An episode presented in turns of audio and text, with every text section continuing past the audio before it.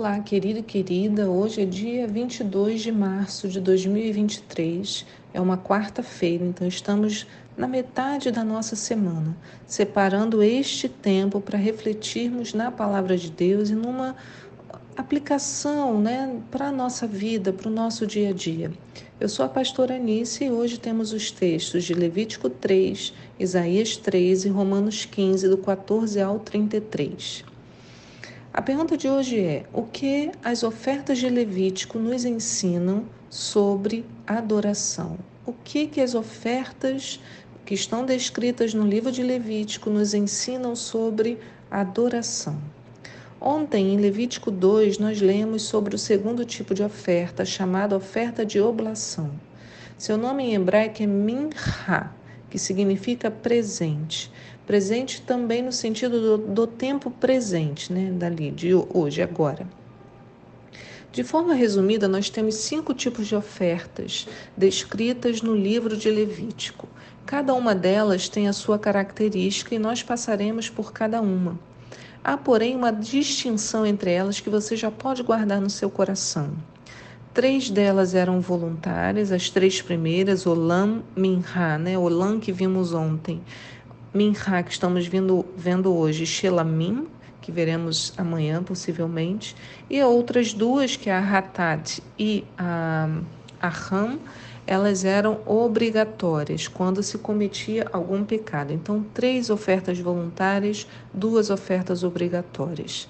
Isso já nos leva a pensar nos aspectos práticos das ofertas para as nossas vidas hoje. Não temos o tabernáculo ou templo para levarmos nossas ofertas, como vemos aqui descrito. Mas temos aprendido que Jesus cumpriu cada um dos requisitos desta oferta, né? Estamos falando de princípios que regem o mecanismo de ofertar, de levar ao Senhor um sacrifício. E poderíamos traduzir as ofertas não apenas como os nossos recursos financeiros que hoje levamos às igrejas, né? Não temos mais o, o cabretinho ou a, a pombinha, que era uma moeda corrente naquele tempo. Né? Hoje, cada um de nós leva o fruto do seu trabalho, que é o pagamento, mas também podemos traduzir as ofertas como o nosso comportamento em relação ao Senhor. E por que, que eu posso afirmar isso? Porque lemos lá em 1 Samuel 15, no verso 22, que diz, com Samuel declarando, né? Agrada-se mais o Senhor com holocaustos e sacrifícios do que com a sincera obediência à sua palavra? De modo algum. A obediência é melhor do que o sacrifício, e a submissão do coração, mais do que a gordura dos carneiros. Ou seja, poderíamos oferecer os cinco tipos de ofertas e ainda estarmos, poderíamos estar né, com o coração distante de Deus. E o que, que o Senhor quer? Obediência e submissão do coração, como vimos na pregação da pastora Gleice alguns dias atrás. Então, ele está falando assim: olha, para mais do que holocausto e sacrifícios, o Senhor quer obediência à Sua palavra, né? Submissão do coração.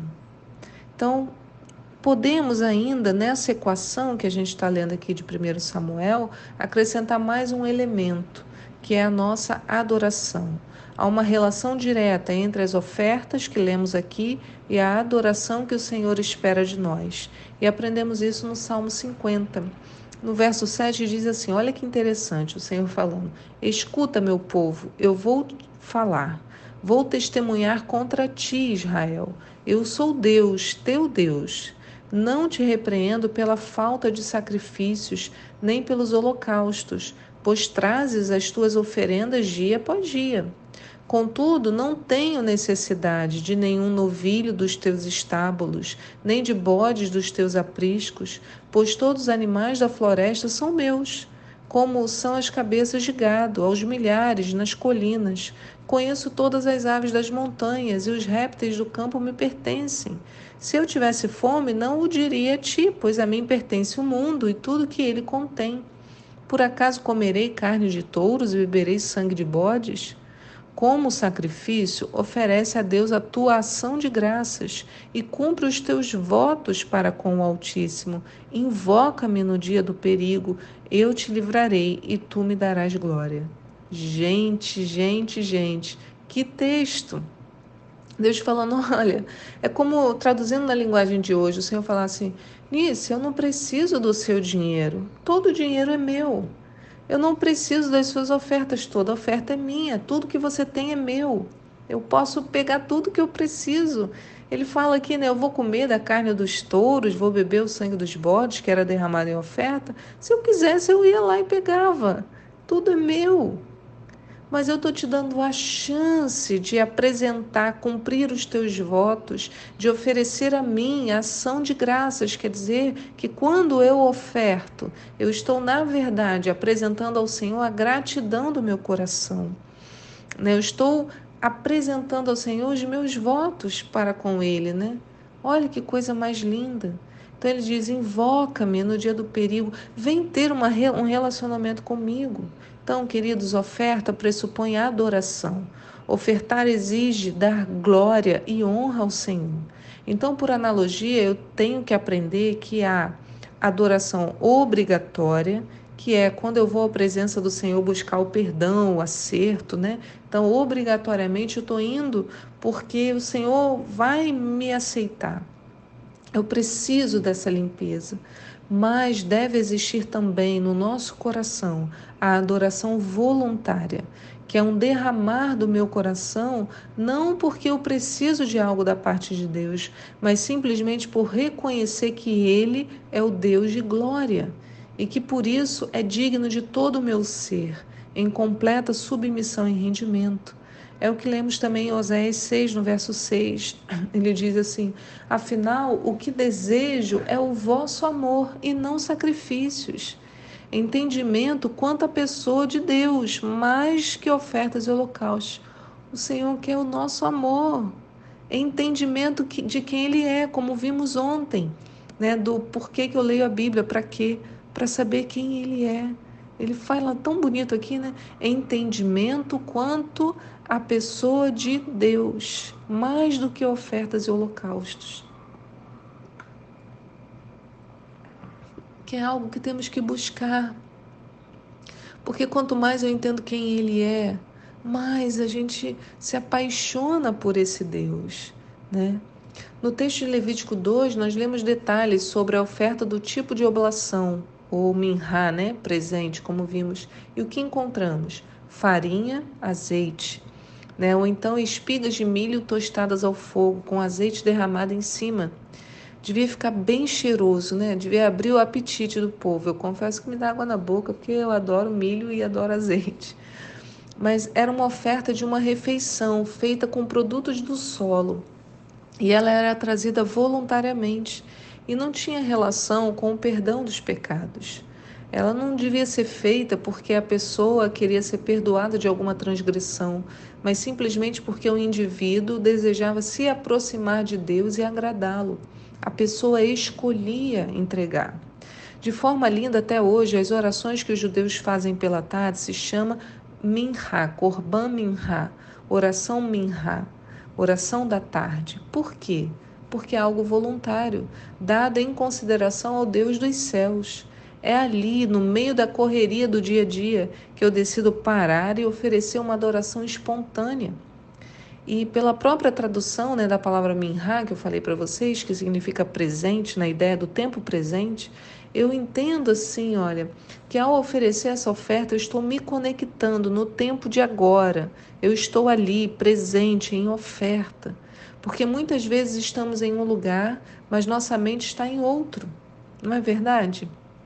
Então, é, essa oração vem do tempo lá de Isaac, quando ele estava orando no campo, né? quando é, Rebeca chega, ele estava oferecendo a Minha. Então, oferecer Minha se torna fundamental para nós. Sabe por quê, irmãos? Porque ali eu ofereço a minha atenção. Eu estou presente no ato da adoração. Eu não fico desconectado ou ausente. Adoração é a minha escolha. Sabe por quê? Eu posso até cantar junto com louvor e isso não ter nada a ver com a minha adoração. Sabia disso? Adorar não é cantar apenas, porque às vezes a canção é muito conhecida, então a gente repete de forma automática. Mas o Senhor não quer automatismo. O Senhor não quer robôs. O Senhor quer o nosso amor. Então é entregar de forma consciente, bem presente, o meu louvor ao Deus que me criou e que tem poder sobre os céus e sobre a terra. Esse bolo que se fazia com a farinha podia ser assado, frito ou cozido.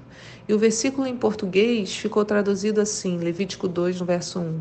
Quando alguém fizer ao Senhor uma oferta de cereais, a sua oferta será de flor de farinha.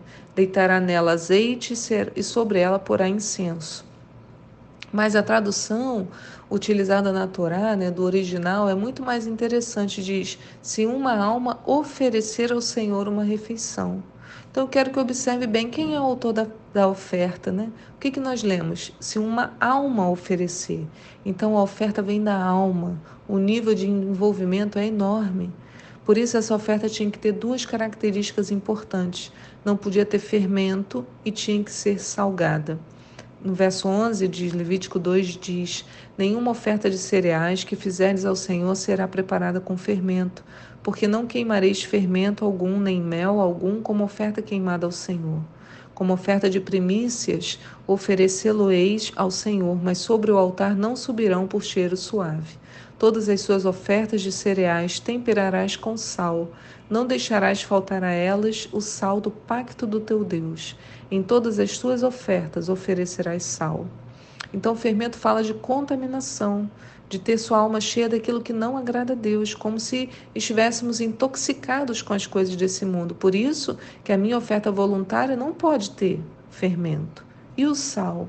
Né? Tem que ter sal, não pode ter fermento e tem que ter sal. Sal fala do gosto, do sabor e da conservação.